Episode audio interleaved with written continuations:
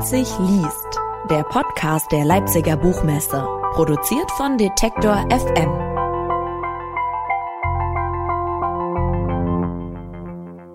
Herzlich willkommen zu einer neuen Ausgabe des Leipzig liest Podcast. Mein Name ist Claudius Niesen und ich freue mich, dass wir Ihnen im Rahmen dieses Podcasts mit Gesprächen, Lesungen und Interviews die Zeit bis zur nächsten Ausgabe der Leipziger Buchmesse im März 2022 ein wenig verkürzen dürfen.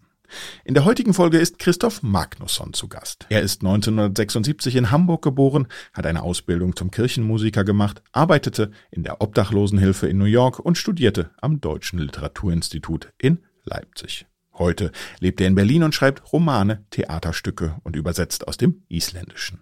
Sein neues Buch ist, wie seine beiden anderen Bücher, Das war ich nicht und Arztroman bei Kunstmann erschienen und der Titel passt auch ganz gut zum Verlag, denn es heißt Ein Mann der Kunst. In dem Roman geht es um den Künstler K.D. Pratz. Er ist ein Künstler der alten Schule, der sich ganz bewusst und vehement der Vereinnahmung durch den Kunstbetrieb verweigert hat. Sein Name ist weltweit bekannt und seine Bilder werden hoch gehandelt. K.D. Pratz jedoch lebt zurückgezogen auf seiner Burg am Rhein. Der Förderverein eines Museums will nun allerdings einen geplanten Neubau ausschließlich seinen Werken widmen und plant ein exklusives Treffen mit dem Künstler. Wir hören Christoph Magnusson nun einen Ausschnitt aus seinem Buch lesen und tauchen mit ihm gemeinsam in die Untiefen des Kunst- und Kulturbetriebes ein. Viel Spaß dabei. Ein Mann der Kunst, genau. Es geht in der Tat um einen Mann der Kunst, also so ein internationaler, so Georg Baselitz-mäßiger Malerfürst. Der verbringt seine Zeit im weitesten Sinne damit, sich von der Welt zurückzuziehen. Der hat wirklich auf dieser Burg die Zugbrücke hochgezogen vor der modernen Welt, die er hasst. Nun gibt es aber dieses Museum in Frankfurt, die ihm gerne seinen, äh, ja, den Neubau widmen wollen. Die Bedingung ist allerdings, dass er eben diese auch schon angekündigten kunstsinnigen Damen und Herren aus dem Förderverein ein Wochenende auf dieser Burg empfängt. Und für mich geht es in diesem Roman mindestens genauso sehr um diese Kunstfans, also darum, was eigentlich, was begeistert Leute an der Kunst und was bedeutet das auch für die Gesellschaft. Ich möchte jetzt eine Stelle lesen, wo sich der Förderverein auf den Weg macht zu der Burg von KD Pratz, in die KD Pratz in den letzten 20 Jahren niemanden mehr reingelassen hat. Erzählt wird das Ganze von Konstantin, der mit seiner Mutter Ingeborg immer diese Reisen macht des Fördervereins. Wir trafen uns auf dem Werkhof des Museums, stiegen in einen Reisebus und fuhren aus Frankfurt raus, dieser eigentlich gar nicht so großen Stadt, die man trotzdem nie richtig hinter sich ließ, egal in welche Richtung man fuhr. Irgendwo waren da immer Häuser, Verbrauchermärkte, Zersiedlungen. Es war mitten in den Sommerferien. Die Autobahn war für einen Freitagnachmittag erstaunlich leer. Wir fuhren am Stadion vorbei, hatten am Flughafen einen wunderbaren Gotham City Moment, als zwei ICEs kurz nacheinander in den Bahnhof einfuhren, darüber ein A380 startete und zwei kleinere Jets im Landeanflug waren, während auf der Überholspur der vierspurigen Autobahn die SUVs mit 200 Sachen Richtung Frankfurt donnerten. Und zwischen all dem zuckelte unser Förderverein mit gemütlichen 90 auf der rechten Spur in Richtung Rheingau, der auch bald schon mit seinen sanften Erhebungen in Sicht kam. In den letzten Tagen hat es im Süden heftige Regenfälle gegeben, so dass selbst der Rhein bei aller Erhabenheit etwas Gehetztes bekommen hatte. Eilig kam er vom Osten, von Mainz und Wiesbaden heran. Ich wusste nicht wie, aber unser Museumsdirektor Michael Neuhuber hatte es hinbekommen. KD Pratz hatte zugestimmt, unseren Förderverein auf seiner Burg Ernsteck zu empfangen. Michael Neuhuber hatte für jeden von uns eine Ausgabe des KD Pratz Sonderheftes beschafft, das er im letzten Jahr in der Reihe Visualitäten herausgegeben hatte. Auf dem Titel war eine seiner älteren Arbeiten aus der politisch-ökologisch motivierten Phase der 80er Jahre. Graue Menschen, die auf einer Autobahn durch ein von saurem Regen zerfressenes Waldgebiet fahren, im Hintergrund rauchende Schornsteine, der Titel Mobil bis in den Tod. Ingeborg, meine Mutter, hatte die Zeitschrift nach unserer Abfahrt noch einmal durchgeblättert, obwohl sie sofort nach Erscheinen gekauft und nicht nur vorne bis hinten gelesen, sondern großflächig mit Kommentaren und Unterstreichungen versehen hatte. Inzwischen jedoch hatte sie die Zeitschrift auf den Vierertisch gelegt, an dem wir in dem Reisebus mit Michael Neuhuber saßen und über Gott und die Welt und die Kunst redeten und mehr als alles andere über KD Pratz. Es freute mich, dass Ingeborg so guter Laune war. Bei unseren letzten Treffen hatte sie zwar nicht direkt unglücklich gewirkt, aber doch für ihre Verhältnisse erstaunlich gleichgültig gegenüber allem, was in der Welt geschah. Bei anderen älteren Leuten wäre das kein Grund zur Sorge gewesen. Bei Ingeborg, die sich sonst über alles informierte und es liebte, sich eine Meinung zu bilden, hingegen schon. Es hatte fast so ausgesehen, als würde sie sich parallel zu ihrem Rückzug aus dem Arbeitsleben auch aus der Welt zurückziehen. Doch seitdem sich abzeichnete, dass diese Reise zustande kam, war all das wie weggeblasen.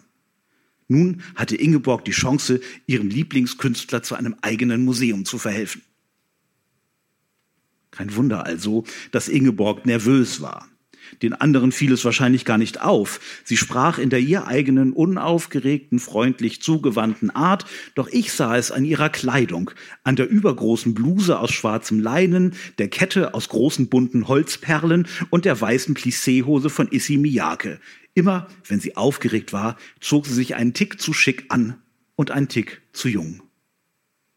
Die vierte Person an unserem Vierertisch war der millionenschwere Herbert von Drüber, den Ingeborg und ich heimlich das Einstecktuch nannten, weil er gern teure Sakkos trug, in denen stets ein farblich zum Hemd passendes Einstecktuch steckte, was in einem gewissen Widerspruch zu seinem markigen Auftreten stand.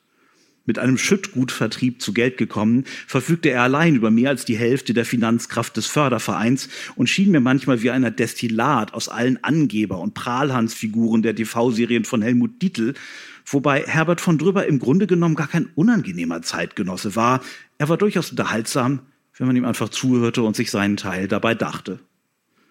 Zu seinen Füßen oder ehrlich gesagt eher zu meinen, lag sein derzeit aktueller Bernhardiner, den ich gelegentlich mit meinem Fuß ein bisschen mehr in seine Richtung schob, so gut das bei einem Hund von dieser Größe eben ging. Jeder wusste um von Drübers Bedeutung für das Gelingen dieser Aktion.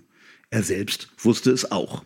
Er hatte nie so getan, als wollte er trotz seines Geldes behandelt werden wie alle anderen Mitglieder des Fördervereins. Das Einstecktuch wollte hofiert werden, idealerweise von jungen Frauen. Und so war es weder Wunder noch Zufall, dass direkt auf der anderen Seite des Ganges Katarzyna Psizek saß, Michael Neuhubers persönliche Assistentin, die auf diesen Reisen für alles Organisatorische zuständig war.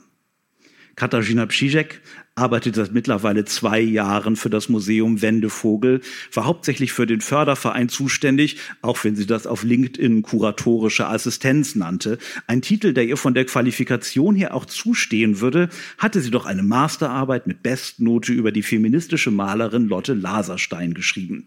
Eigentlich sollte sie etwas Besseres tun als Reisebusse und Hotelbetten buchen und mit Leuten wie dem Einstecktuch reden. Ich schreibe gerade ein Exposé für eine Doktorarbeit, sagte Katharina zu ihm. Das sagte sie, seit ich sie kannte. Ach, dann sind Sie gar keine Bachelorette, sondern schon Master, Meisterin, sagte das Einstecktuch. Er hatte ein erstaunliches Talent dafür, Wörter so zu betonen, einzelne Silben so in die Länge zu ziehen, dass er jedem beliebigen Satz anzügliche Untertöne verleihen konnte, ohne dass jemand ihm etwas unterstellen konnte. Sogar das, Welt, sogar das Wort Ultrakurzwelle hätte er zu einer schlüpfrigen Bemerkung gemacht. Auf Kuratorinnen-Ebene gibt es ohne Promotion keine Stellen, sagte Katarzyna Psizek. Die Schlüpfrigkeit des Einstecktuchs war nicht mehr so offensichtlich wie früher. Er legte nicht den Arm um sie und antwortete, aber mit ihrem Aussehen stehen ihm doch alle Türen offen. Er legte ihr nicht einmal mehr die Hand auf den Oberschenkel, legte nur manchmal, ganz selten und niemals für lange Zeit den Zeigefinger auf ihren Unterarm, während er mit ihr sprach, achtete aber darauf, das auch gelegentlich bei allen anderen zu tun, Männern wie Frauen. Er wandte ihr einfach immer ein bisschen mehr Aufmerksamkeit zu saß öfter neben ihr, war wie durch Zufall öfter mit ihr im Gespräch. Ich fragte mich langsam, ob er antisexistische Blogs las, um sich zu informieren, womit Leute wie er heute gerade noch durchkamen. Katarzyna Psizek reagierte auf diese Avancen mit dem ihr eigenen Ernst. Sie lächelte nie. Seit ich sie kannte, hatte sie den gleichzeitig femininen, aber doch strengen Style junger Kunsthistorikerin immer weiter perfektioniert, trug nur wenig und sehr blasses Make-up und dazu einen noch knallroteren Lippenstift als in ihrer ohnehin schon knallroten Anfangszeit am Museum. Sie trug Leggings, schwarze Sockensneaker und darüber dunkle, ungewöhnlich geschnittene Oberteile, die, obwohl sie vollkommen oversized waren, ihren Körper betonten oder zumindest erahnen ließen, als versuchten sowohl sie als auch das Einstecktuch zwischen den Korrektheitsansprüchen unserer Zeit und alten sexuellen Machtdynamiken ihren persönlichen Mittelweg zu finden. Hinter Rüdesheim sah ich immer mehr nackten, schroffen Stein. Das Land türmte sich auf. Der Rhein umrundete das Binger Loch, ließ uns rechts, Ingelheim und Bingen links liegen und schien nun sogar noch schneller zu fließen, als wäre er erleichtert, dass er wieder nach Norden durfte, denn dort musste er ja eigentlich hin. Das Land stieg inzwischen so steil auf, dass es von Mauern, Maschendrahtzäunen und abenteuerlichen Stahlseilkonstruktionen daran gehindert werden musste, in den Fluss zu stürzen. Alles kämpfte gegen die Energie der Lage, wurde festgehalten, festgebunden, festgezurrt. Ich blickte aus dem Fenster zu meiner Linken und sah dem Wettrennen zu, dass sich Züge, Binnenschiffe, Radwanderer und Autos flussabwärts lieferten und dass letztendlich doch die Gänse zu gewinnen schienen, die im tiefen Flug über das Wasser sausten. Auf dem Campingplatz gegenüber Deutschland fahren, Belgien fahren und eine Regenbogenfahne. Immerhin. Dann war wieder alles anders. Das eben noch so absturzgefährdete Land wirkte jetzt, schien jetzt mit kathedralenhafter Dramatik gen Himmel zu streben, wollte hoch, höher hinaus. Die vorhin fast waagerecht stehenden Weinreben erhoben sich weit in den Himmel, ich folgte ihnen mit meinem Blick, und dann sah ich sie zum ersten Mal. Die Burg. Burg Ernsteck, so weit oben, dass sie gar nicht mehr zu dieser Welt zu gehören schien. Hier bog unser Bus ab und zwängte sich zwischen zwei Häusern hindurch, die so eng beieinander standen, dass es fast so schien, als würde er durch sie hindurchfahren.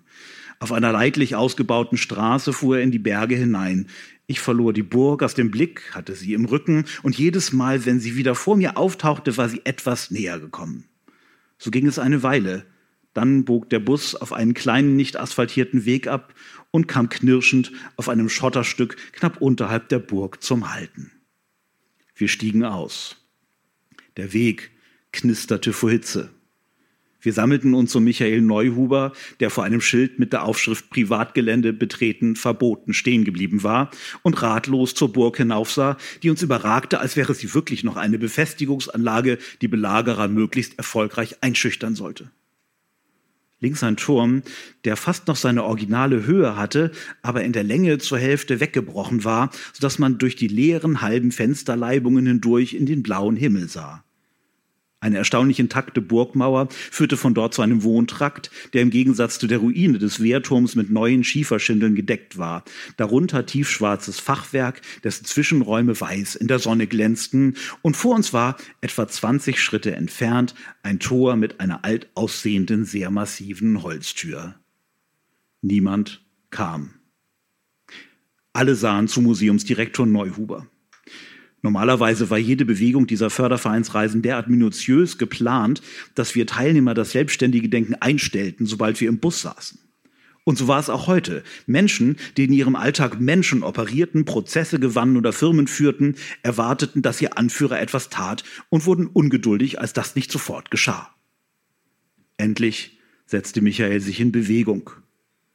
Katarzyna Psizek folgte ihm mit ernster Miene an dem betreten Verbotenschild vorbei, ging er auf einen schmalen, von einem Toyota Land Cruiser halb zugeparkten Weg in Richtung des Tores.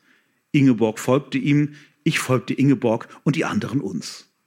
Das Tor war wirklich sehr massiv. Ich hätte einen Eisenring zum Klopfen erwartet, doch da war nichts, nur ein Schlüsselloch für ein modernes Sicherheitsschloss und ein handgeschriebenes, in Klarsichtfülle gestecktes und schon gewelltes Papier, auf das jemand mit einem dicken Edding geschrieben hatte, DHL-Pakete hier abstellen, nicht klingeln. Vielen Dank.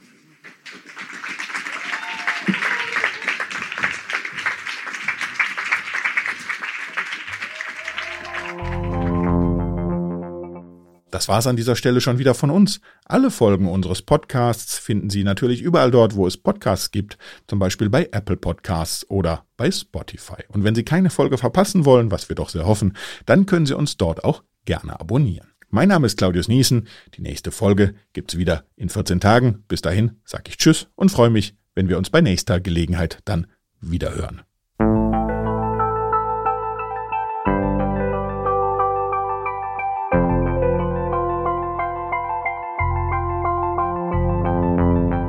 Leipzig liest, der Podcast der Leipziger Buchmesse, produziert von Detektor FM.